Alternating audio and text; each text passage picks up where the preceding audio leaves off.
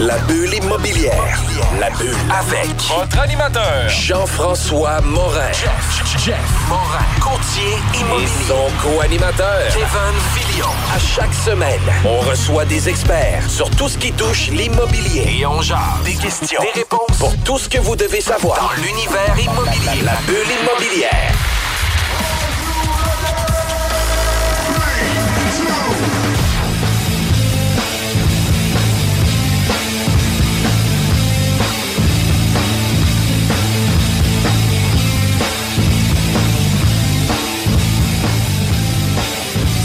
Salut tout le monde, c'est Jean-François Morin, courtier immobilier chez Nous Vendons Votre Maison. Vous étiez à l'écoute de la sauce, euh, toujours avec mon acolyte Kevin, où ce qu'on reçoit plusieurs invités nichés sur l'investissement immobilier et sur l'immobilier, Euh, puis même le parcours euh, entrepreneurial beaucoup.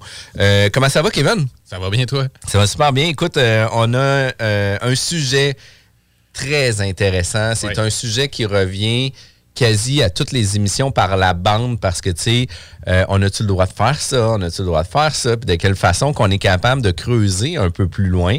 Euh, puis aujourd'hui, on a l'honneur de recevoir Richard Chermur. Bonjour. Bonjour. Comment ça va? Bah, très bien, merci. Merci d'être avec nous. Vous êtes directeur à l'école d'urbanisme de McGill. Euh, vous êtes un spécialiste niché sur l'urbanisme. Ouais. Puis vous allez être là pour partager un peu votre, euh, votre euh, expérience avec nous. C'est ça. Good. Euh, J'aimerais ça qu'on puisse faire un premier topo. Euh, pourquoi l'urbanisme? Euh, C'est quoi votre parcours? Euh, tu sais, juste de nous donner un peu la table de, qui vous êtes. D'accord, alors j'ai pas commencé en urbanisme, j'ai commencé en immobilier d'entreprise. J'ai fait des études en, immobilier, en économie immobilière. Ça, c'était en Angleterre. J'ai travaillé à Londres, près de la City, dans un gros, une grosse boîte de consultants d'immobilier d'entreprise. Ensuite, j'ai quitté ça pour une plus petite boîte, mais pareil, de la consultation. On faisait ça en France euh, et, en, Espagne. Et j'ai fait ça pendant cinq ans. Euh, après quoi, bah, pour des raisons fam- familiales, il y a toujours une femme là-dedans. Euh, elle m'a amené ici euh, à Montréal. Euh, Enfin, pas. Elle m'a amené ici au Québec, à Montréal, euh, où j'ai fait une maîtrise en urbanisme à McGill. L'idée, c'était juste de me reconvertir un peu pour poursuivre une carrière immobilière euh, ici, euh, ici. Mais de fil en aiguille, j'ai fait un PhD et puis je suis devenu prof d'université. Euh, et entre autres, en ce moment, j'enseigne des cours sur l'immobilier et l'urbanisme. Ça, c'est vraiment le fun. Puis vous êtes enseignant actuellement euh, à l'Université de McGill. Qui est quand même une université reconnue, euh, je ne veux pas dire mondialement, mais vous avez quand même un créneau très bien développé aussi. Puis au niveau urbanistique, si on peut le dire, euh, je pense que vous avez réussi à développer des professionnels au-delà du guide, au-delà de tout ça. Là. Ben, c'est ce c'est ce qu'on essaye de faire. D'ailleurs, on m'a invité à, enseigner là-bas il y a maintenant 7-8 ans, et en partie c'était pour essayer de rehausser le côté économique et, immobilier donc euh, du, de la maîtrise. Et ce que ce que j'essaye de faire, on essaye de faire en sorte que les étudiants, au moins ceux qui suivent mon cours, soient à la fois euh, dans l'immobilier, comprennent évidemment euh, comment ça fonctionne, et dans l'urbanisme pour comprendre comment les municipalités doivent réfléchir au développement de leur territoire. L'important, c'est que les étudiants comprennent le, le- le côté économique et financier de l'immobilier, parce que souvent les urbanistes n'ont pas conscience euh, des, euh, des tensions qui existent dans l'immobilier, euh, du rôle que joue le promoteur. Pour eux, le promoteur, c'est le grand riche qui construit des maisons, comme Ouais. Kevin ici, mais c'est pas toujours aussi simple que ça. Ouf, pas. Mais ça, c'est votre background en, immobilier, en entreprise que vous dites que vous faisiez en Europe. C'était quoi, c'était quoi, grosso modo, un peu vos tâches ou qu'est-ce qui vous a Alors, forgé, formé de ce côté-là? D'accord, alors mes, mes- mes tâches lorsque je travaillais étaient de deux ordres. Euh, D'abord, il y avait le côté, je dirais, euh, euh, quotidien qui était l'évaluation immobilière, c'est-à-dire c'est comme ça qu'on faisait rentrer euh, l'argent au jour le jour. Il y avait aussi le côté courtage, le courtage de- de- d'assez gros investissements, parce que c'était l'époque, ben, on parle de bulle immobilière, c'était la fin des années 80, où on était dans une bulle immobilière qui a craché sans doute peut-être parce que je suis arrivé dans le marché. Euh, ça- ça, euh, euh, mais, En toute modestie. en toute modestie, voilà. Euh, mais il y avait quand même pas mal d'opportunités d'investissement. C'était des gros investisseurs du nord de l'Europe, les Suédois, les Anglais, où l'immobilier ne fonctionnait pas, qui lorgnaient le sud, qui lorgnaient l'Italie, qui lorgnaient l'Espagne. Et moi, à l'époque, donc j'étais, oui, je travaillais dans, dans une grosse boîte de consultants. On était basé à Paris et on avait des produits dans le sud. Et l'idée, c'était de faire le, le- raccord entre les grands investisseurs du Nord qui ne connaissaient pas le Sud et puis les vendeurs du Sud qui comprenaient pas la logique euh, du, du, Nord. Pour eux, on, on vendait ça sur un, un, bout de table. Et moi, je disais non, il faut avoir des documentations, il faut euh, documenter okay. les loyers, il faut avoir euh, tous les, tous les papiers du, de, du, du, produit que vous voulez vendre. Eux, ils disaient ben non, ici, ça se fait sur le bord d'une table. Je dis ouais. ben non, si vous voulez vendre aux Suédois, c'est pas comme ça que ça se passe. Ils, sont, ils, ont, ils, sont, vraiment très carrés. C'est quasiment l'anthropologie un peu presque. C'était très culturel. Ouais. Et, et j'arrivais à jouer ce jeu-là parce que je suis britannique, mais j'ai grandi en France. Donc euh, je comprends un peu le côté latin. Et puis, bien de parenté, je suis britannique. Donc j'étais placé entre les deux. Ouais. Euh, et c'était surtout ça, c'était d'anthropologie, de, de, de, la sociologie que j'essayais de faire pour faire comprendre à chacun, aux, aux, aux Suédois, aux Anglais, qui pouvaient pas s'attendre à la même rigueur ouais. euh, des vendeurs du Sud, mais aux vendeurs du Sud qui ne pouvaient pas faire n'importe quoi, sinon ils n'allaient pas ouais. vendre. Et ça devait être des assez gros produits financiers ou des, dans ça, ça devait pas être des petits. Non, non, non, c'était des gros produits. On, on, parce que c'était, on travaillait avec des, des, des, euh, sociétés d'assurance, euh, des, fonds de pension euh, du Nord qui cherchaient des gros investissements. Donc, euh, bon, à l'époque, c'était euh, plusieurs centaines de millions là, là, de francs, mais ça, c'était un bout de temps. Donc, ouais. on, on, on, parle quand même de, de, de centres commerciaux, euh, d'édifices de bureaux euh, dans le centre-ville. Et c'est ce genre de choses sur lesquelles on travaillait. Alors, évidemment, il y avait beaucoup de travail pour peu de résultats. On ne vend pas ce genre de choses tous les jours. Ouais. Donc, il y avait un énorme travail de, de relationnel aussi à faire. Okay. C'est vraiment, vraiment intéressant. Puis, euh, au niveau du Québec, Là, vous amenez euh, votre expertise aussi que vous avez vécue en Europe, puis vous venez transposer aussi vos connaissances dans l'enseignement avec le programme euh, que vous offrez à McGill. Puis, qu'est-ce qui distingue un peu le programme de McGill au niveau de l'urbanisme? Alors, je pense qu'il y, a plusieurs choses qui le distinguent. Euh, il y a, d'une part le fait que nos étudiants, beaucoup de l'enseignement se fait par atelier. C'est de, l'enseignement très pratique. Alors, d'autres écoles le font, mais nous, c'est le cœur de notre enseignement. Euh, L'autre chose, on a quand même, et c'est quelque chose que j'essaye d'apporter euh, au programme, un point de vue, je dirais, euh, un peu critique sur l'urbanisme. C'est-à-dire qu'on on est, on est des urbanistes, ça c'est sûr, mais il faut comprendre qu'il y a d'autres acteurs. Il n'y a pas que les urbanistes qui construisent la ville, et notamment, mon expérience me fait porter le regard sur les promoteurs, sur les constructeurs, pour essayer de sensibiliser nos étudiants au fait que la ville ne se construit pas tout seul et qu'en fait ce ne sont pas les urbanistes qui construisent la ville. Les urbanistes essayent d'organiser ce qui se passe, mais finalement ce sont les promoteurs, ce sont les financiers euh, qui font la construction et donc on est obligé de, de, les comprendre et puis de ne pas les voir comme l'ennemi. Et je pense que c'est ça un peu le danger parfois. Puis c'est souvent ça le problème. Puis tu sais, moi je pense que l'urbanisme ou le, le, le comité d'urbanisme de la ville de Lévis par exemple ou de la ville de Québec, c'est eux qui viennent établir la stratégie de développement ou de la croissance de la municipalité, la densification de la municipalité, puis les promoteurs et les sont des partenaires de la ville oui. pour mettre en application la tactique pour réussir la, la stratégie globale. Puis ça, c'est quand même super important. Puis, tu sais, malheureusement, on a toujours l'impression qu'avec les municipalités, euh, les promoteurs sont toujours des méchants, puis c'est toujours eux. Puis, tu sais, la réponse de l'urbanisme, c'est toujours non. C'est toujours plus facile de dire non que de faire des vérifications. Euh, puis, tu sais, qu'est-ce que j'aime de votre approche, c'est d'amener aussi un, un, une application beaucoup plus grande en disant, ben écoutez, c'est des partenaires, c'est ceux-là qui vont venir à faire rayonner la municipalité. C'est ces entrepreneurs-là et ces promoteurs-là qui vont faire les constructions puis qui vont prendre aussi le risque parce que la ville... Non, mais c'est ça, c'est ce que j'essaye beaucoup d'apprendre à mes étudiants ou de les sensibiliser à la prise de risque, que ces promoteurs, ils prennent des risques, que euh, le temps est très important, que plus on prolonge les négociations, ben, plus le risque grandit, plus il y a des risques de perte, plus les, circonstances changent, et que donc, non seulement de, de comprendre ce que veut faire le promoteur, mais aussi de comprendre que euh, de, de, laisser un dossier trois mois sur la tablette, c'est un, un, un, coût énorme pour un promoteur. Financièrement, certes, mais en termes de risque, que les choses changent et que, et que le promoteur n'est pas capable de prévoir. Ça euh, peut mettre en péril aussi le développement du projet, ça peut mettre en péril aussi la croissance de la municipalité qui qui peut être retardé parce que l'entrepreneur ne réalisera pas le projet dans le même temps. Ça peut retarder aussi les projets structurants au niveau euh, du transport en commun, au niveau des tramways, etc., etc., parce que justement, les, entrepreneurs sont euh, mis sur la sellette, sont mis de côté, puis c'est nous qui prenons la décision, puis attend qu'on prenne la décision. Puis il y a aussi, tu sais, au, au, niveau des municipalités, un des des grands défauts que moi je trouve, c'est que la main droite ne parle pas à la main gauche. Euh, puis là, ça devient très difficile d'arriver à coordonner l'ensemble d'un projet. Puis récemment, on a fait un projet de, un projet d'ensemble avec la Ville de Québec pour un 54 logements. Euh, puis l'approbation a pris 18 mois. Puis, tu sais, encore une chance qu'on avait des clients qui étaient capables d'attendre parce qu'ils auraient pu autant vendre à quelqu'un d'autre, puis ils ont attendu.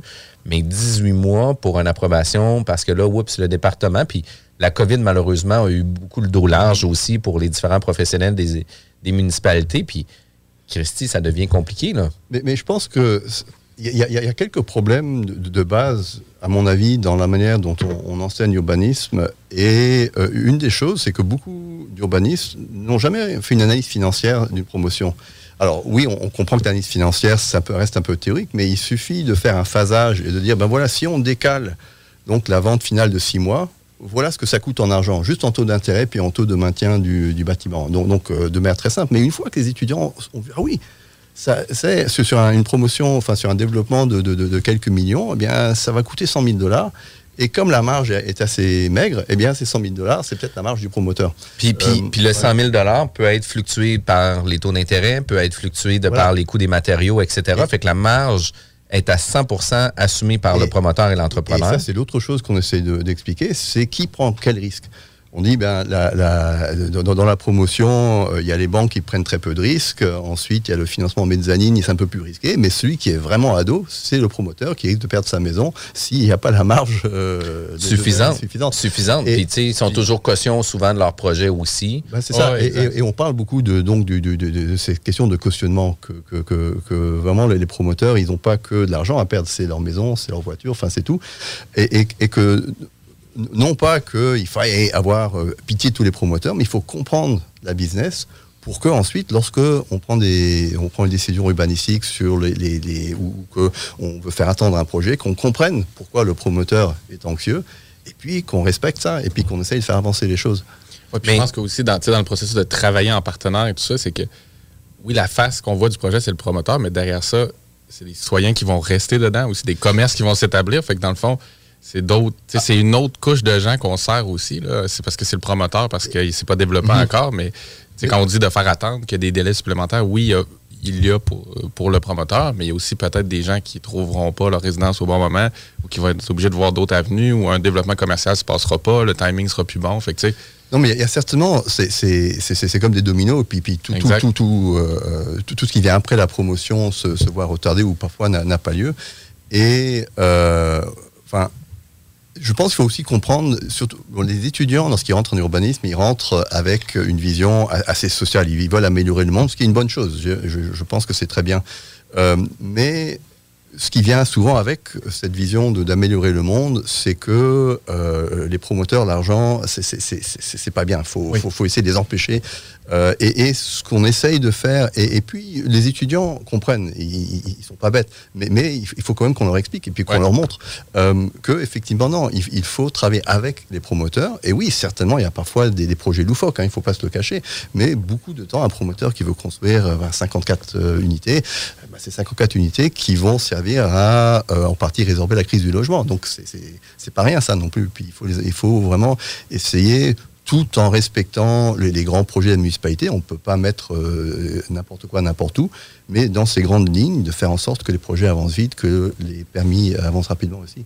Ouais. Puis tu sais, une des choses qu'on a déjà vécu euh, énormément avec les municipalités, c'est que euh, le moment où on fait une demande d'information, ben le courriel qu'on reçoit, il s'autodétruit après notre lecture, là, où il n'y a plus aucune information qui était pertinente ou véridique, etc. Euh, c'est très difficile souvent d'avoir un avis favorable avec la municipalité. Puis, j'aime beaucoup l'approche de vouloir travailler en partenariat avec les promoteurs, les entrepreneurs. Puis, on a vu aussi dans différents secteurs, différents projets, euh, certains égaux. Hein, il y a des gens qui disent, c'est moi le boss, c'est moi le juge à savoir si le projet va se réaliser ou pas. Puis c'est moi qui va prendre les mérites si toi tu vas réussir ou pas en affaires. Puis on l'a vécu à plusieurs niveaux, au niveau de l'urbanisme, au niveau euh, de l'amélioration de bâtiments, etc. Puis il y a toujours quelqu'un à quelque part que lui va dire écoute, c'est moi le boss, c'est moi qui décide, que ça te coûte 100 000 de plus, ça me dérange pas. pour moi, c'est moi qui va décider à la fin du projet. Là. Non, mais ça, ça c'est énormément problématique. Malheureusement, on ne peut pas changer l'ego des gens. Euh, on peut essayer de, les sensibiliser, mais. Euh... c'est parce qu'il y a du politique d'ailleurs. on parle de l'urbanisme qui est assis puis qui est dans l'administration de la ville, mais à l'arrière de ça, il y a le politique, il y a le timing, il y a les élections, il y a tout cette. Absolument. Et, c'est ça qui est important à, savoir c'est que les urbanistes, je, pense qu'en général, ils font ce qu'ils peuvent, mais il y a les structures municipales qui sont, qui sont à revoir certains urbanistes peut-être comprennent moins bien, mais, j'ai le sentiment que les urbanistes ont un peu d'expérience, ils comprennent ce que je suis en train de dire. C'est surtout les, jeunes qui rentrent, qui, il faut essayer de les sensibiliser. Mais ensuite, effectivement, il y, a, le côté politique, euh, il y a euh, tel, tel copain du maire qui euh, veut préserver sa vue, puis qui veut pas qu'il y, y, ait six étages, qui en veut cinq. Et, ça, finalement, on, c'est pas public, ça, ça se passe en coulisses, mais ça se répercute ensuite sur les promoteurs.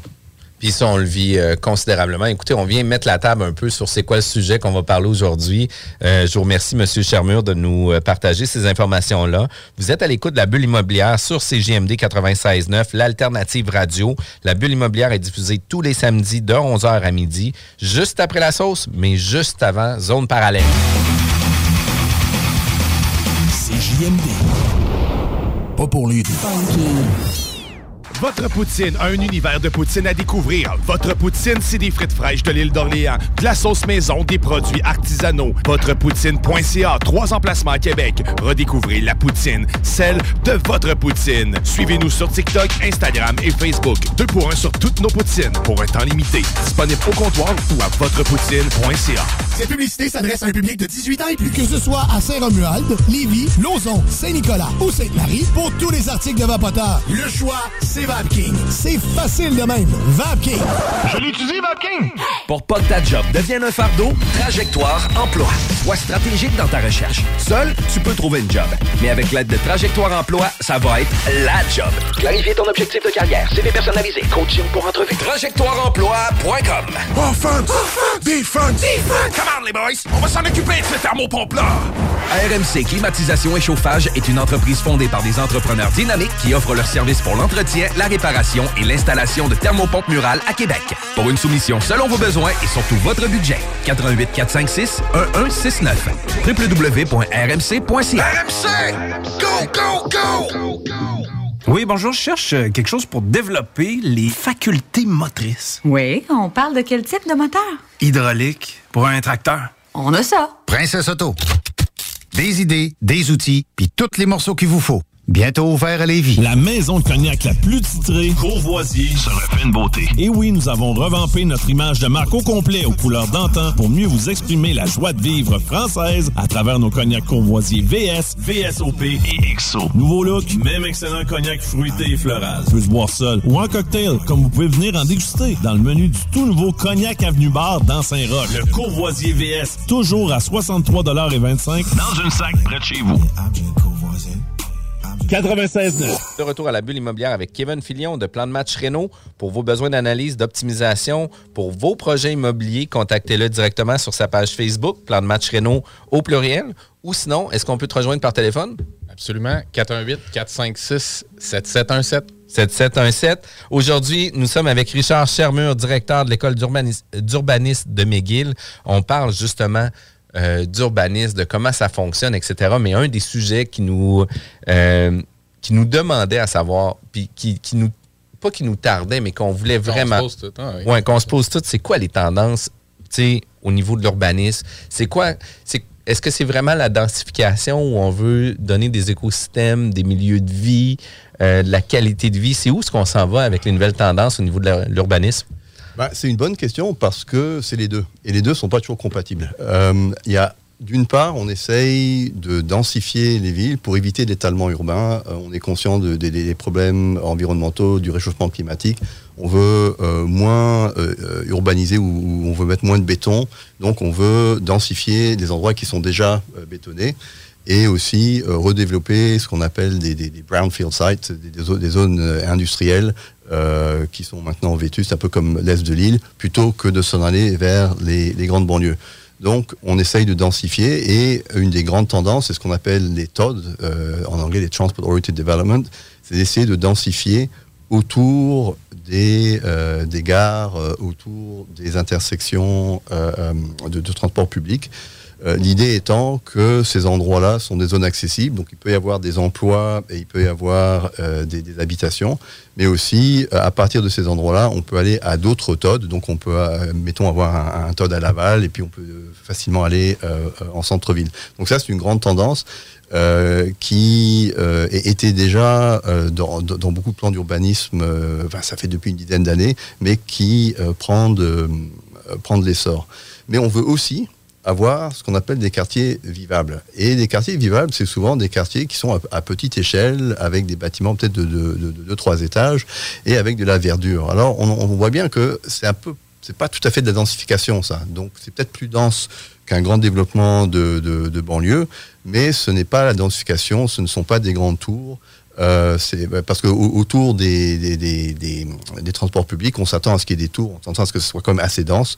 Euh, et ces quartiers plus vivables, c'est pas tout à fait la même chose. Euh, c'est euh, deux, trois étages, de la verdure et tout ça.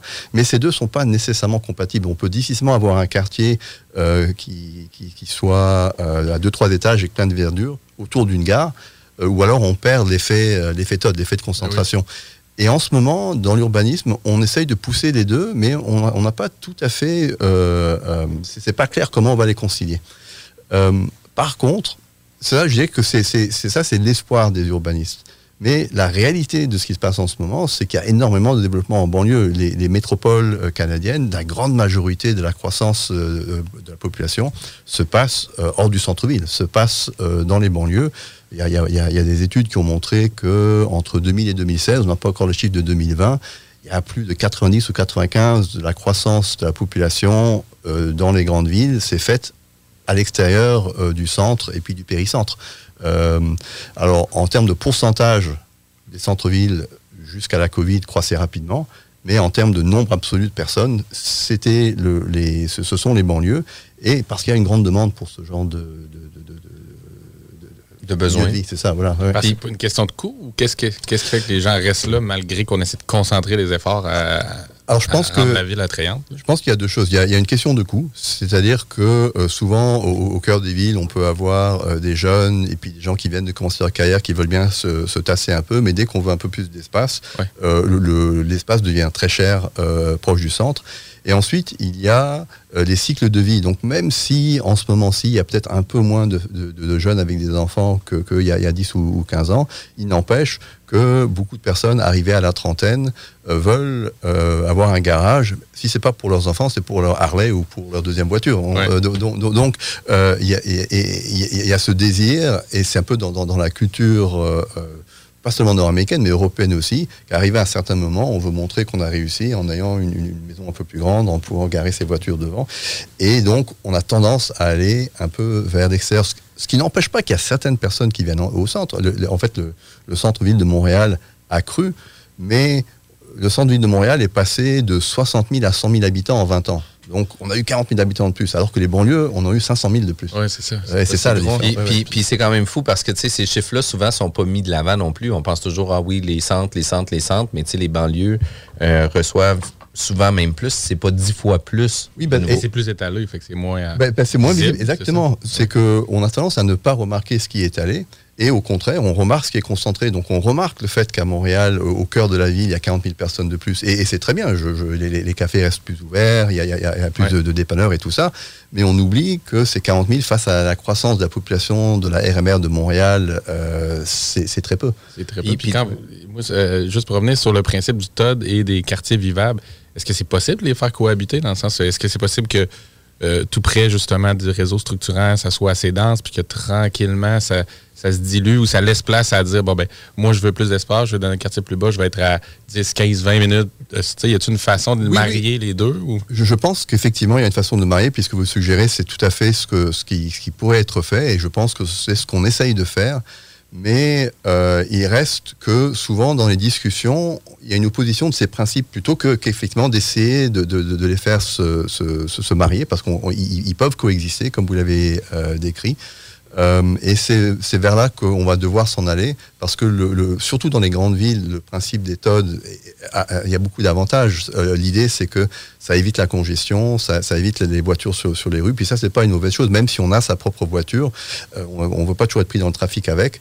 Euh, donc le fait de pouvoir se déplacer plus facilement et aussi d'avoir des cœurs urbains, des centres urbains, pas que dans l'hypercentre euh, de, de- de la métropole ou de la ville, mais aussi en banlieue pour qu'il y ait des endroits un peu vivants euh, où on peut aller, euh, euh, où il y a des activités culturelles, on peut aller bien manger, euh, boire un coup, sans nécessairement aller au centre-ville. Je pense qu'on on- on s'en va vers là.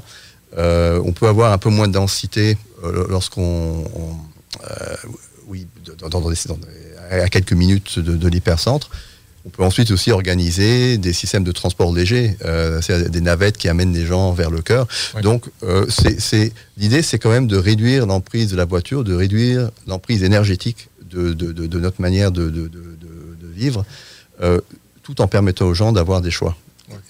Puis, puis, dans des points que vous avez parlé, moi, il y a deux choses vraiment importantes. On a parlé du mode d'habitation. Justement, tu sais, quand on est jeune, on n'a pas le- les écoles, la proximité, on veut vivre des expériences. Tu sais, le centre-ville va être plus euh, en demande si on veut. Puis au fil du temps, on va grandir, on va avoir une nouvelle famille, on va vouloir offrir euh, des services, etc. Puis oui, on va des fois aller vouloir aller peut-être plus en banlieue, etc. Puis dans notre mode de vie, va arriver aussi le moment où ce que les enfants vont avoir quitté la maison, va devenir trop grande, etc. Puis là, on veut se rapprocher des hôpitaux. Fait qu'on va revenir vers les centres. Puis on le vit de plus en plus. Oui, ben ça, ça, on le voit. Euh, ça, on, le voyait euh, déjà euh, il y, a- une dizaine ou une quinzaine d'années, puis on le voit de plus en plus.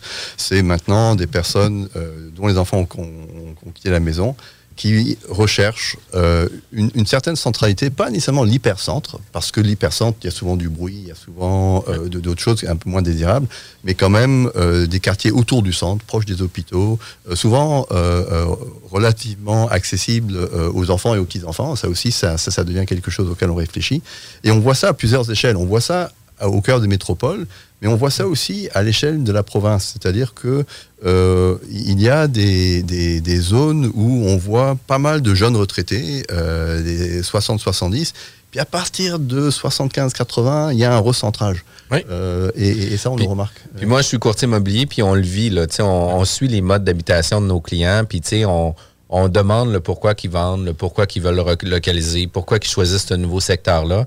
Puis c'est des discussions qu'on a actuellement avec des baby boomers qui s'en viennent, ils reviennent vers le centre, reviennent vers les RPA, reviennent vers les services parce que là, oups, euh, on est à 15-20 minutes, s'il arrive quoi que ce soit, mes enfants sont loin parce que tu sais, les enfants sont pas nécessairement dans le même village. L'entretien de la maison aussi. Exact. C'est plus, ça Ah oui, pas c'est toujours le goût ouais. de, de passer nos fêtes de semaine. à- je Puis- pense à mes parents. Là, tu sais, ils ont rapetissé, entre autres, pour tout ce que tu as nommé, et aussi peut-être pas passer tout son temps à, à entretenir, à prendre soin, à nettoyer la maison. Puis le mode d'habitation change aussi. On va avoir un chalet, fait que là, on va vouloir faire l'entretien au chalet. On va pas vouloir faire l'entretien en plus de la maison. Ouais. Fait que, tu sais, tous ces modes d'habitation-là viennent influencer de beaucoup la migration, euh, soit en région ou, tu sais, la migration vers les centres aussi, mais arrive aussi toute l'histoire de l'étalement urbain. Puis, tu sais, moi, ça pris vraiment beaucoup de temps avant de comprendre pourquoi que c'était tant important un tramway pour la région de Québec. Pourquoi qu'on voulait pas euh, un troisième lien pour la région de Québec parce que, tu sais, on allait in- influencer positivement l'étalement urbain, puis qu'est-ce qu'on voulait, c'est offrir des services, jusqu'à temps qu'on reçoive nos amis d'Imostar, où ce que eux nous expliquaient que l'immigration était quand même importante, puis qu'est-ce qu'on veut faire, c'est offrir des services aux gens qui vont venir à l'extérieur du pays pour pouvoir, à même le centre,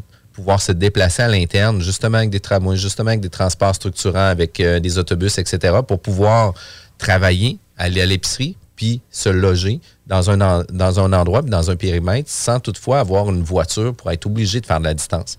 Puis une des choses que je trouvais euh, qui est arrivée avec la COVID puis la pandémie, c'est, on parlait de mode d'habitation, mais là, c'est le mode de travail. Le télétravail, l'Internet change énormément euh, la façon de voir le travail, la façon de recruter des gens, mais aussi notre mode d'habitation. Parce que là, présentement, une des premières questions qu'on se fait demander quand on vend des propriétés en région, est-ce que l'Internet fonctionne avec des tonnes de briques? Puis si la réponse est oui, on a beaucoup de demandes. Fait que, tu sais, je veux pas dire que maintenant, toutes nos fiches descriptives mentionnent Starlink. Int- Internet, genre haute vitesse. là. Mais, Ouais. tu sais, euh, ça fait partie des critères maintenant de sélection. Fait que, tu sais, autant qu'on voulait pas avoir un troisième lien pour l'étalement urbain, que l'Internet amène par elle-même l'étalement urbain. là. Puis vous en pensez quoi de ça? Ah ben ça c'est certain, je veux dire que mon expérience personnelle c'est la même chose. Euh, nous on a acheté euh, en Estrie en 2008, donc une maison de, de campagne, mais la première question c'était est-ce qu'il y a l'Internet qui fonctionne? Euh, je suis prof d'université, donc euh, je donne mes cours, je, passe 3-4 jours semaine à l'université, mais je peux aussi travailler par partir de chez moi. Euh, et donc, si on voulait pas- euh, passer des longues fins de semaine à la campagne, il fallait absolument que je puisse avoir l'Internet. Ça, c'était il y a 12 ans. Et puis, c'est maintenant avec la Covid, euh, c'est- ça a explosé. Euh, et, je pense que ça, alors l'Internet joue un rôle, mais aussi, comme les gens restent plus chez eux, ils peuvent aller vivre un peu plus loin. Et donc, une des choses qu'on voit surtout autour de Montréal, je ne l'ai pas observé, au moins dans les chiffres, autant autour de Québec, c'est euh, une grande croissance dans les zones euh, périmétropolitaines. Je pense à la Montérégie, je pense aux Laurentides, qui sont à, à 40-50 km de Montréal. C'est-à-dire que les gens peuvent facilement descendre à Montréal s'ils ont un rendez-vous. Ils peuvent y aller 2-3 jours semaine mais ils peuvent euh, donc euh, passer 3-4 jours semaine euh, à vivre donc dans la campagne, dans un milieu qu'ils préfèrent. Mais donc il faut que l'Internet fonctionne, euh, il faut qu'il y ait de l'espace pour que euh, une personne, sinon deux, ait des bureaux de maison. Donc on, on- on- la, la reconfiguration interne des, des- des maisons change. des espaces. Ça. Puis, puis tu sais, au niveau des maisons traditionnelles, bungalow, trois chambres au rez-de-chaussée, salle de bain, aire de vie ouverte, un peu salon, cuisine, salle à manger, sont en train de changer pour avoir des espaces, sans dire fermé bureau, mais avoir des espaces bureaux avec la luminosité où ce que moi, je vais pouvoir travailler, parler au téléphone, puis ma conjointe va pouvoir être sur un même étage que moi, dans son bureau, parler au téléphone sans nécessairement qu'on vienne... euh, Puis à table, euh, à table de cuisine. là. Ouais, ouais. C'est fini, ce mode-là. Non, non, mais c'est ça. Je pense qu'il y, a- il y a deux ans, on travaillait en urgence, on était sur bord de la table de cuisine, et maintenant qu'on on, on voit, un- on perçoit un peu mieux comment ce sera à long terme, les gens qui vont travailler chez eux se disent, ben, on peut pas travailler dans ces conditions-là. de, de- pardon de vous couper, de façon macro, là, vous disiez que de 2000 à 2016, les- tous les services d'urbanisme, les villes essayaient de retenir les gens, d'éviter l'étalement qui se faisait de lui-même.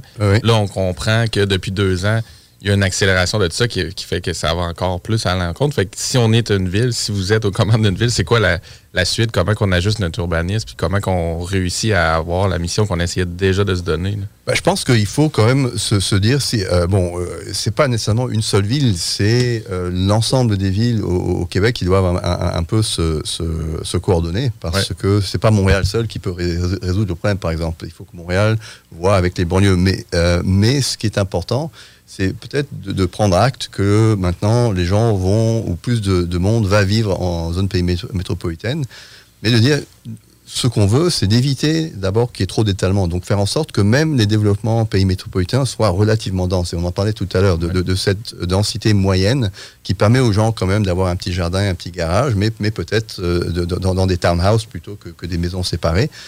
De faire en sorte qu'il y ait des points de densité où il y ait suffisamment de services, mais en banlieue pour que les gens soient moins obligés de se déplacer. Et à, Montréal, par exemple, on a le REM, de donner un accès facile aux gares du REM pour que les gens qui ont besoin d'aller en centre-ville ne, ne prennent pas leur voiture. Parce qu'au fond, ce qu'on veut, c'est éviter euh, la consommation euh, euh, d'espaces qui ne sont pas déjà urbanisés. Et on veut aussi éviter l'utilisation de la voiture. Non pas qu'on est contre la voiture, mais la congestion est énorme. La voiture n'est pas très efficace euh, comme moyen de se déplacer euh, euh, en ville. Et, et donc, je pense qu'il faut ré- réfléchir à tout ça. Puis, tu sais, au niveau euh, de la consommation de l'essence, le prix aidant, ça, Ah, c'est oui. une chose. Mais l'autre chose aussi, au niveau de l'utilisation de la voiture, il faut faire attention aussi. Tu sais, par exemple, au niveau de la densification de Montréal versus la densification de la région de Québec, bien, on n'a pas le même type de population. Puis, tu sais, je donne un exemple. Si on prend la région de Boston, euh, où ce que, tu va avoir 7 à 8 millions, qui est la population provinciale de la, province de Québec, sauf que ça va être concentré dans la région métro- métropolitaine de Québec. Fait c'est sûr que là, les tramways deviennent importants. C'est sûr que là, le, le métro devient important, etc. Mais dans le contexte actuel de la ville de Québec, la voiture devient un incontournable aussi parce que nos points de déplacement avec nos enfants, avec les écoles, avec notre résidence, notre milieu de travail, fait en sorte que ces éléments-là sont tellement éloignés un de l'autre qu'on n'a pas le choix d'avoir une voiture pour pouvoir répondre à nos besoins. Puis, Non, ça c'est certain. On, est pris avec, avec l'histoire du, développement de Québec et de Montréal. Et je veux dire que même, euh, même dans les banlieues de Montréal, c'est pareil. Je pense que le, cœur de Montréal, euh, jusqu'à aux limites du métro, euh, on, on peut vivre sans voiture, mais dès qu'on dépasse les limites du métro, ça devient très difficile. Euh, je pense qu'on est pris avec ce qu'on a, et ça, il faut le reconnaître, qu'on ne va pas faire disparaître la voiture. Qu'on peut essayer de faire, c'est de faire en sorte qu'on s'en serve euh, moins ou vraiment lorsque c'est nécessaire. Euh, et donc, si on veut se déplacer vers le centre de Montréal ou vers le centre du Québec, est-ce qu'il n'y a pas moyen? Mais il faut que ce soit facile, parce que si ça devient euh, très difficile, si on doit marcher 500 mètres sous la pluie ou dans la neige, ça va pas fonctionner. Est-ce qu'il y a moins, moyen d'avoir un système, il y en a beaucoup en Angleterre qui s'appelle du park and ride, euh, où on garde la voiture proche d'une gare, et puis on est à, quelques mètres euh, de, la gare, et on prend le train, puis on va en centre-ville. C'est plus rapide. Et, ça fonctionne bien. Mais il faut vraiment que ce soit pensé. Les urbanistes doivent réfléchir à comment on peut aménager tout ça pour faire en sorte qu'il n'y ait pas des vastes mers de parking. Donc, on parle de, de parking superposé, mais ça, ça coûte cher. Euh, pour être proche de la gare, ça se fait pas dans un champ, ça se fait euh, Étagé. à étage. Euh, donc il y a, il y a beaucoup de réflexions à faire et, et on, on- on en est au tout début parce qu'on est pris avec quand même les développements. Les villes d'aujourd'hui ont été construites à partir des années 50, à partir de la construction des autoroutes euh, où vraiment il y a eu l'étalement urbain. Ben, maintenant on a l'étalement. Et on peut. Il faut essayer de le ramener. Il faut, ben, faut essayer de le ramener. Au, au moins, bon, la première chose, c'est de ne pas en faire plus. Et la deuxième chose, et, et- et- et d'où toute cette, discussion sur la densification, c'est-à-dire, ben, on a un périmètre urbain, même s'il est grand, ben, construisons dedans. N'allons pas euh, encore plus loin, parce qu'il y a comme de la place au sein de Québec, Ben, au sein de Montréal. construire, mais aussi, ouais. comme on dit, ce qui s'est passé de, de- de façon très accélérée depuis deux ans, c'est peut-être de penser à requalifier aussi des immeubles de par le contexte où le commercial, le bureau et tout ça est de plus en plus vacant. Je pense que vous nous dites à Montréal, c'est quand même très, très, très Ah ben, je pense que- puis- Oui, à, à Montréal, ben, y a- il y a, maintenant, on, on voit, il y a beaucoup moins de, de monde au, au centre-ville. Alors, quand je dis beaucoup moins, euh, les, les- les rapports de, de- de la chambre de commerce et puis même mes propres études, on estime qu'une fois que les choses se stabilisent, il y aura peut-être à peu près, euh, à, un- à un moment donné euh, de la semaine, il y aura peut-être 20% de moins de monde au centre-ville. Donc, d'un côté, c'est bien, il y a 80% du monde, mais 20%, c'est beaucoup. Si c'est 20% de moins de, de bureaux utilisés, il va y avoir des bureaux vacants. Et ce, ça va être pas la place Ville-Marie, ça va être des bureaux de classe B ou C, un peu en, en péri-centre. Et qu'est-ce qu'on fait avec?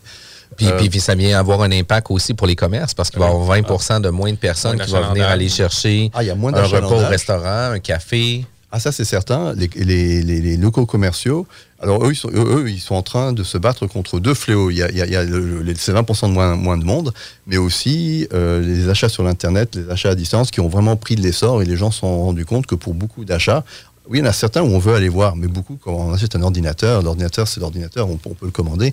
Euh, c'est pas comme une veste où on peut peut-être... euh, est-ce que c'est est-ce que c'est simple de convertir? Parce que tu sais, moi, une, des choses que, que je réfléchissais au niveau des immeubles à bureaux, euh, tu sais, on est déjà localisé dans des prime spots. C'est souvent du base building, où ce que tu sais, on a des colonnes à tous les 15 pieds, on a un extérieur, puis l'intérieur, généralement, on pourrait les stripper. Il y a déjà un ascenseur. On est capable de moduler l'ascenseur pour donner des usages exclusifs à ceux, les résidents ou les commerçants. Est-ce que c'est simple de reconfigurer ou de revoir, par exemple, un immeuble à bureau puis de le convertir en immeuble à logement? En général, c'est moins simple qu'on le pense, parce que c'est vrai que c'est des, bâtiments standards euh, en, en béton, donc a priori, c'est pas trop compliqué. Le problème, c'est la profondeur des plateaux. Que lorsqu'on construit des habitations, on peut pas avoir trop profond, il faut quand même de la lumière et de la ventilation, alors que dans un bureau, euh, on peut avoir des plateaux beaucoup plus profonds. Donc, qu'est-ce qu'on fait avec l'espace central? Euh, Alors, est-ce qu'on va trouver un moyen? Alors, ça, c'est peut-être une question à laquelle les architectes euh, peuvent répondre, mais ce que j'ai entendu, c'est que ça pose quand même des, problèmes assez sérieux.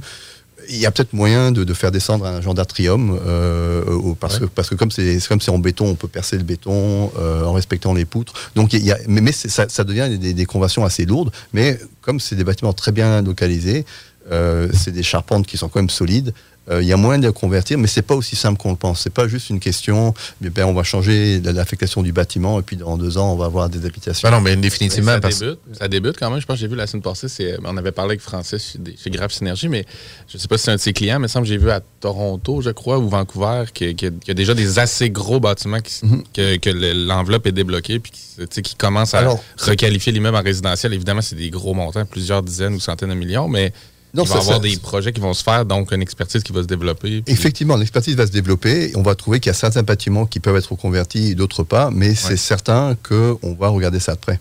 Euh, mais il y, a- quand même des alternatives aussi. Donc je pense que ça, c'est une, une- une vocation, c'est d'en faire du, du résidentiel. Mais euh, de- de- dans des, des villes, euh, on parlait dans les années 80 où 90, euh, des lofts. Ça, c'était des vieux bâtiments industriels en briques et qui ont attiré pas mal de, de, de, de start-up, euh, pas mal euh, d'artistes et autres. Et on se dit, ben, maintenant, il n'y a plus de lofts. Les lofts, c'est devenu cher. Mais il n'y a aucune raison que ce soit des briques. On peut faire ça dans le béton aussi. Et donc, une autre possibilité, c'est que certains de, de ces bâtiments gardent leur vocation économique, mais plutôt que d'être des, des- des- des- des bureaux, euh, deviennent des ateliers, parce que c'est du béton, ça, euh, c'est du dur. Et il y avait une grande demande de, de- de- de petites entreprises pour avoir des espaces au centre. Eux, ils ont été évacués, au moins, je pense, à Montréal, euh, vers Anjou et ailleurs. Ben, Peut-être maintenant, il y a une possibilité pour qu'ils reviennent. Et ça rendra le centre-ville plus intéressant, ça fera vivre le centre-ville plutôt que d'avoir que, que des, des, des. Mais c'est ça, parce que le, le- parce que le centre-ville va changer, la nature va changer. Je- moi, je reviens toujours avec la même question. Jeff va me dire, c'est encore la même question, mais tu sais, oui, requalifier des immeubles commerciaux, des immeubles à bureaux en résidentiel, mais maintenant, pourquoi, comme citoyen, on a le goût d'aller vivre Ben en plein centre-ville si maintenant on a la possibilité de télétravailler et que nos bureaux ne sont plus là? C'est- en même temps, il y a toute une question de coût aussi parce que, tu sais, on donne des services, il y a les métros, il y a le transport en commun, il y a toutes les taxes aussi au niveau des centres versus en banlieue que ça va coûter moins cher parce qu'il y a moins de services. Puis quand on va vraiment plus loin, là, où ce que, tu sais, on est plus dans des, des campagnes où ce que là, il n'y a pas de services municipalisés d'eau ou d'aqueduc, ben les taxes sont encore moins chères. Fait que, il y a toute l'histoire de coût aussi, là. Alors, il y, a- l'histoire de coût, mais à l'inverse, il y a, l'histoire des revenus, parce que des, des centres-villes du type euh, Montréal, et puis j'imagine euh, à Québec, mais que je connais moins bien, euh, eux, ils sont en train de dire ben, d'où vont venir no- notre financement municipal, parce que le financement municipal, ça reste quand même les taxes immobilières. 85 des revenus, c'est pas 90, proviennent des taxes. Et, et tout ce qu'on vient de décrire, ça va correspondre à une baisse de la valeur de l'immobilier au centre-ville, mais ça, c'est des gros générateurs de, de taxes pour ces villes-centres. Donc, est-ce que, les villes-centres vont pouvoir se maintenir? Alors, je pense que oui. On, a déjà vu des époques où les centres-villes périclitaient. Euh, au début des années 70, euh, le centre de New York, c'était quand même pas génial. Euh, euh, les années 80, le centre de Montréal euh, périclitait aussi. Mais ça va peut-être prendre 10 ou 15 ans pour retrouver euh, la, nouvelle La forme du centre-ville. ouais, c'est ça, ça. voilà. OK. Ben écoutez, c'est vraiment intéressant. Puis euh, pour vrai, on peut avoir des segments de 30 minutes. là. C'est quand même très simple. Euh, nos émissions sont disponibles en podcast sur notre site web jean-françois-morin.ca ou sur toutes les plateformes de podcast, Spotify, Google Podcasts, Apple Podcasts et Balados. Vous écoutez CGMD 96.9. Votre poutine, un univers de poutine à découvrir. Votre poutine, c'est des frites fraîches de l'île d'Orléans, de la sauce maison, des produits artisanaux. Votrepoutine.ca, trois emplacements à Québec. Redécouvrez la poutine, celle de votre poutine. Suivez-nous sur TikTok, Instagram et Facebook. Deux pour un sur toutes nos poutines, pour un temps limité. Disponible au comptoir ou à votrepoutine.ca. Pour pas que ta job devienne un fardeau, Trajectoire Emploi. Sois stratégique dans ta recherche. Seul, tu peux trouver une job. Mais avec l'aide de Trajectoire Emploi, ça va être la job. Clarifier ton objectif de carrière, CV personnalisé, coaching pour entrevue. TrajectoireEmploi.com Le quartier de lune, ça brasse. Sur la 3e avenue à Limoilou, c'est là que ça se passe. Les meilleurs deals, les plus le fun des concepts, le plus beau monde. Le summum du nightlife décontracté. Des hommages, des gros shows, des DJ. On t'attend au quartier de lune, mon loup. Au Malou, tous les soirs. Suivez la page du quartier de lune pour être informé sur ce qui s'en vient.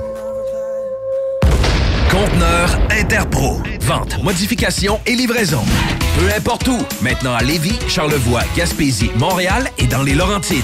Modification de conteneur neuf, un seul voyage ou usager. 10, 20, 40, 45 pieds en inventaire. Sur Facebook, conteneur avec un S Interpro ou conteneurinterpro.com. Oui, bonjour, je cherche euh, quelque chose pour développer les facultés motrices. Oui, on parle de quel type de moteur?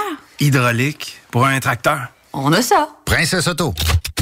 Des idées, des outils, puis tous les morceaux qu'il vous faut. Bientôt ouvert à Lévis. Cet été, G-Barbecue est le traiteur pour vos événements. 10 à 300 personnes équipées de leur arsenal culinaire au charbon de bois. G-Barbecue fournit et déplace son staff sur place, où tu veux, et clé en main. Mariage, corporatif, party de famille ou de bureau, appelle Mathieu pour réserver gbbq.com. Le bar Sport Vegas. Du beau monde, du vrai fun. La bière est pas chère, puis l'ambiance est juste débile. Pour une soirée nightlife ou simplement pour un moment entre amis, le bar Sport Vegas. 2340 Boulevard Sainte-Anne à Québec.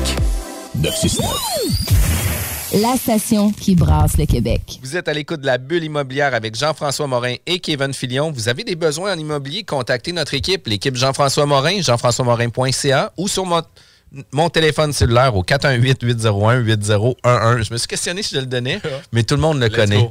Fait qu'on n'a pas le choix. On parle avec M. Richard Chermure, euh, directeur de l'école d'urbanisme de McGill. On parle d'urbanisme, puis c'est donc intéressant comme sujet.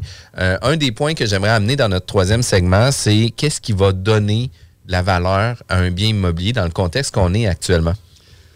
Ouais, alors la valeur de presque tout bien, ça dépend de, l'offre et de la demande. Puis en ce moment, il y a des questions qui se posent à la fois au niveau de l'offre et au niveau de la demande. Euh, alors, les biens immobiliers, il y, en a de toutes sortes, mais si on pense euh, à l'habitation, en ce moment, euh, beaucoup de personnes prétendent qu'on vit, une, crise immobilière. Il n'y a pas assez donc d'habitation, ce qui fait évidemment augmenter les prix parce qu'il n'y a pas assez d'offres.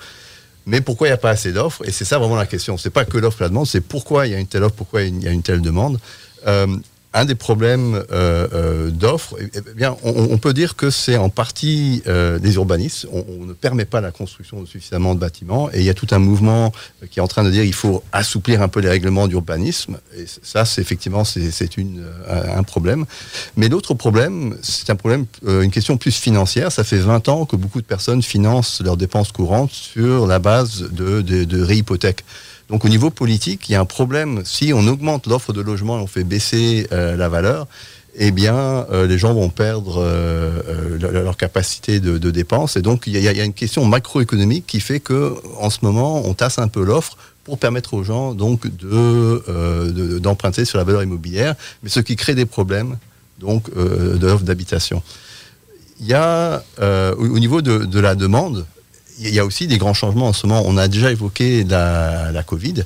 Euh, il y a peut-être moins de demandes pour le centre-ville, plus de demandes pour le pays métropolitain, plus de demandes pour les, euh, appartements ou les habitations où on peut faire des petits bureaux. Euh, mais aussi, la, demande euh, est beaucoup évidemment influencée par les, taux d'intérêt. On a eu des taux d'intérêt très très bas qui ont fait augmenter euh, les prix. Et on, là, on est en phase, on a vu même aujourd'hui aux États-Unis, les taux commencent à augmenter, ce qui va nécessairement réduire la capacité euh, de- des- personnes de- d'emprunter et ce qui va faire tasser les, les- prix un peu. Et je pense que ça, il va falloir qu'on s'y attende. Euh, on a vécu 20 ans de- de- de- d'explosion, enfin de, croissance des, des prix au Québec, et je pense que il va y avoir un, un- tassement. Et finalement, les questions démographiques, euh, il y a un vieillissement de la population, beaucoup plus de, de personnes se séparent, les ménages sont plus petits, et ça, ça, ça, ça augmente la demande. On a besoin de plus de- d'unités de, de logement, et tout ça, ce qui fait augmenter la demande euh, ou ce qui fait baisser l'offre, ça euh, amène, euh, ça, ça, ça- ça affecte la valeur euh, d'un bien immobilier. Ça, cha- ça change le travail, le rôle et la mission des services d'urbanisme en ville aussi. hein. C'est le premier élément que vous avez nommé au niveau de l'offre. Euh, C'est eux qui ont, qui Bah. ont un mot à dire ou qui peuvent soit ouvrir ou fermer les valves. Ou... Eh bien, effectivement, les, les- les services d'urbanisme- ont un rôle à jouer. Je pense que euh, leur rôle, c'est pas le seul rôle. C'est pour ça que j'ai évoqué pas mal d'autres choses, parce qu'il y a quand même des personnes qui prétendent que la, la- la seule euh, entrave à la construction, euh, ce sont les urbanistes. Ça, Mais je non, pense, c'est une exagération. Mais il est certain que euh, plus les règles urbanistiques sont, strictes ou sévères et moins on permet de la construction, eh bien, euh, euh, moins il y aura d'unités et plus la, valeur des biens existants va augmenter. D'ailleurs, il y a, la, directrice de, de, Laurence Vincent, qui a fait une intervention à la Chambre de commerce la semaine dernière, qui justement... elle, expliquait les, déboires qu'elle a avec les services d'urbanisme de la ville de McGill. Euh, il y a un grand projet sur un terrain vague à côté du, euh, pont Jacques-Cartier euh, qui allait avoir, je pense, c'était 2000 unités d'habitation, mais parce que la ville euh, veut un quartier plus vivable, le, le projet a été ralenti, le nombre d'unités baisse. Et là, il y a une vraie euh, incompréhension et je- euh, entre la ville d'une part et la, promotion d'autre part. Mais tout ça, ça revient à la valeur immobilière parce que si ce genre de, de- de limitation de l'offre se passe partout à Montréal, c'est sûr qu'on ne va pas résorber. Ça diminue. Euh, oui, ça diminue l'offre et donc les, les- les prix vont rester très élevés. Alors quand on est propriétaire, c'est très bien. Mais il y a beaucoup de personnes qui ne sont pas propriétaires, qui veulent accéder à la propriété, et je pense surtout aux jeunes, euh, qui pour eux, pour l'instant, ils sont face à un mur. Euh, et, et- lorsque on a des entraves du type urbanistique euh, que euh, Laurence, Vincent a décrit, eh bien on peut se demander si ville ne pouvait pas revoir un peu certaines de ses manières de prendre des décisions, ne serait-ce que pour avoir une, clarté dans ce qui peut être fait pour que les, promoteurs ne prennent pas des risques et, et- doivent ensuite revenir sur leur projet. Puis est-ce que ça se peut aussi que les règles d'urbanisme so- soient mises en place sur une prévision qui va peut-être ne pas refléter exactement les besoins futurs? Parce que, tu sais, on est toujours à prévoir le futur, mais on ne sait pas comment que le futur va réagir, dont la COVID qui est arrivée dans nos vies, dont l'étalement urbain, dont le nombre de séparations qui augmente, qui fait en sorte qu'on n'a plus besoin d'autant de grands logements versus qu'on a eu à un certain moment besoin de grands logements. Fait que, tu sais, on a plusieurs régions dans la région de Québec où on doit avoir un pourcentage de grands logements. Euh, Peut-être qu'au fil du temps, l'urbanisme va moduler aussi des zonages déjà déjà existants, où ce que il y avait un nombre de grands logements exigés, où ce que ça va changer au fil du temps pour peut-être ramener ça à des plus petits logements ou pour répondre à une nouvelle offre ou une nouvelle demande par rapport à tout ça? Oui, ben, je, je- pense que c'est euh, le- les urbanistes doivent, euh, doivent leur plan. Le problème, c'est que ça prend souvent une dizaine d'années à changer un, zonage. C'est que les, plans d'urbanisme, même si dans les lois, ça va être renouvelé tous les cinq ans, en réalité, c'est après à tous les dix ans qu'on revoit ça. Euh, et donc, ça, avance très lentement. Euh, mais il y a quand même des nouvelles tendances en urbanisme et il y en a un qui, qui pourrait être intéressant, c'est, je, connais que le terme anglais, c'est form-based code. C'est où euh, on fait un zonage non pas tant sur, sur le, le type d'unité, le type d'habitation, mais sur la forme générale du bâtiment. C'est-à-dire qu'on on, on dit vo- voilà les normes architecturales, voilà les normes de hauteur, puis en gros faites ce que vous voulez à l'intérieur. J'exagère un peu, mais, mais ça c'est une tendance qu'on voit dans, dans- dans- dans plusieurs villes et même il y a certaines euh, banlieues euh, de, de Montréal qui ont commencé à planifier certains endroits comme ça, ce qui donne une beaucoup plus grande liberté aux promoteurs à l'intérieur d'un cadre. Évidemment, on ne peut pas construire n'importe quoi, mais à l'intérieur d'un euh, cadre architectural euh, et, et d'occupation du sol, euh, peuvent en fait construire les unités dont le marché a besoin. Pense- juste basé sur l'architecture, mais pas sur l'usage. Exactement. Voilà. Avec la volumétrie, puis on essaie qu'il n'y ait pas de. C'est ça. Et, et évidemment, il y a des usages qui sont moins compatibles que d'autres. Donc, on- Ouais, donc, c'est ça. donc- donc- donc, euh, par exemple, que ce soit euh, commerce, bureau, habitation, c'est pas trop grave, mais on va pas mettre une usine, évidemment, on s'entend, euh, dans une autre résidentielle. on va toujours demander d'avoir un usage mixte, par exemple le rez-de-chaussée commercial puis les unités résidentielles par le dessus, mais après ça, faites-le comme vous voulez. Là. Ben, ben, c'est ça. Et, et- et- mais de- de- dans les normes de ce qu'on attend du- d'un point de vue visuel et d'un point de vue de- de- Apparence. euh, d'apparence, c'est ça. Et, et je pense que ça, ça, ça permettrait donc euh, à- aux, promoteurs de pouvoir réagir plus rapidement et de pouvoir livrer au marché ce dont le marché a besoin maintenant et pas ce dont les urbanistes pensaient que le marché aurait besoin dix ans avant lorsqu'ils faisaient leur plan. Exact, parce que c'est Euh, un des, c'est une des contraintes les plus importantes qu'on va vivre par rapport à ça. Puis c'est pas nécessairement. Puis, puis c'est là que moi je trouve que le promoteur devient un partenaire puis un allié à la municipalité justement pour répondre à un besoin de la population. Parce que si la municipalité empêche un promoteur de faire des petites unités parce que pour lui, ça pourrait être rentable, mais en même temps, c'est à cause que c'est rentable pour lui, c'est à cause qu'il y a un besoin pour euh, ce type de logement-là. Puis le fait d'amener plus de gens, ben, va faire en sorte qu'on va amener une vitalité aussi dans, la ville. Fait tu sais. Je trouve ça vraiment intéressant comme vision par rapport à ça. Puis une des choses que vous enseignez aussi à l'université, c'est aussi d'avoir, oui, une valeur euh, du projet, de pouvoir faire une analyse financière de base. Vous n'allez pas aller embarquer dans les grands euh, paramètres de qualification d'un immeuble ou de financement, etc., mais au moins d'amener ça pour euh, vos étudiants pour qu'il y ait toujours ce souci financier-là en arrière. Puis ça, je pense que c'est un pas en avant là, sur l'urbanisme, mais beaucoup. Là. Non, bah, ça, c'est certain. Il y, a, deux raisons pour lesquelles je fais ça. C'est d'abord, je pense que les urbanistes doivent comprendre euh, comment fonctionne le financement d'un immeuble. Euh, donc, on, achète le, terrain, il y a les constructions, il y a les coûts connexes, il y a, le financement, on doit réfléchir à la vente. Euh, et on réfléchit à la vente au début du projet. Donc, euh, ils comprennent que quand le projet dure 24 mois, bah, comment on fait pour prévoir la valeur? Bah, Je dis oui, c'est un problème, c'est ça le risque. Euh, donc, on, passe à travers tout ça. Mais l'autre chose, c'est que une fois qu'ils ont un peu compris comment ça fonctionne, je pense que ça ouvre la porte au dialogue avec les promoteurs parce que c'est une manière de penser à l'immobilier. Alors les urbanistes, c'est sûr qu'ils pensent à la ville, qu'ils pensent à l'avenir de la ville, à, à comment aménager le territoire, et c'est très bien. Mais il faut aussi qu'ils comprennent que lorsqu'ils parlent à un promoteur, le promoteur, euh, il ou elle, est face à, des chiffres, est face euh, à, un projet qui doit être financé, euh, qui donc doit, avoir lieu assez rapidement pour que la marge soit faite. Et s'ils comprennent comment cette analyse est faite, ben, je pense que ça ouvre une porte au dialogue. Puis, puis tu sais, le point le plus important, vous l'avez mentionné, la faisabilité d'un projet n'est pas sur l'esthétique, mais sur le rendement financier.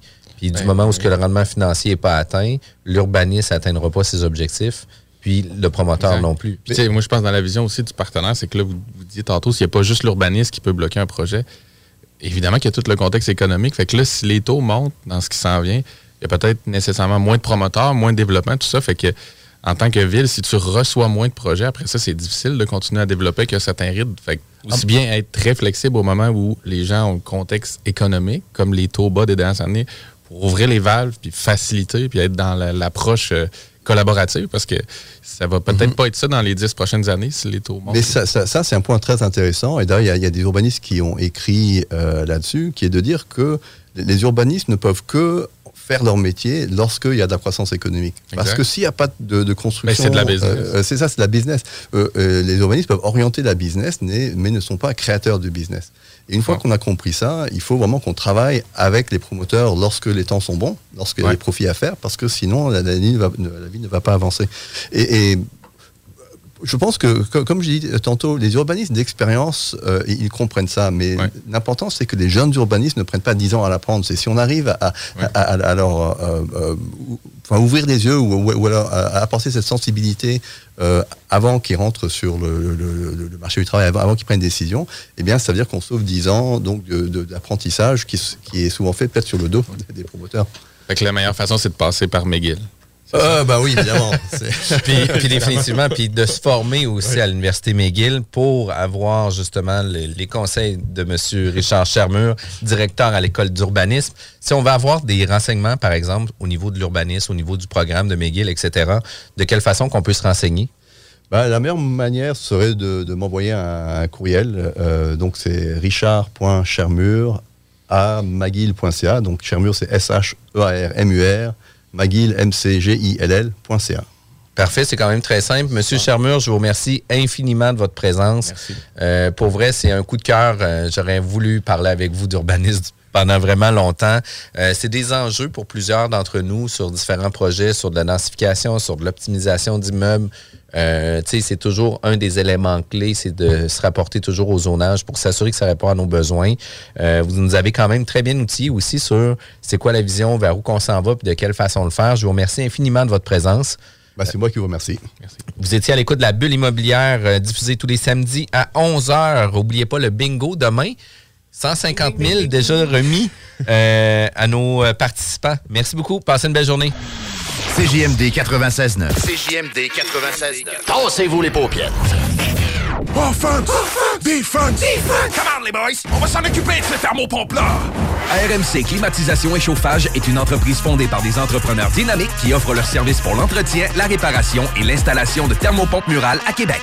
Pour une soumission selon vos besoins et surtout votre budget, 88 456 1169 www.rmc.ca RMC!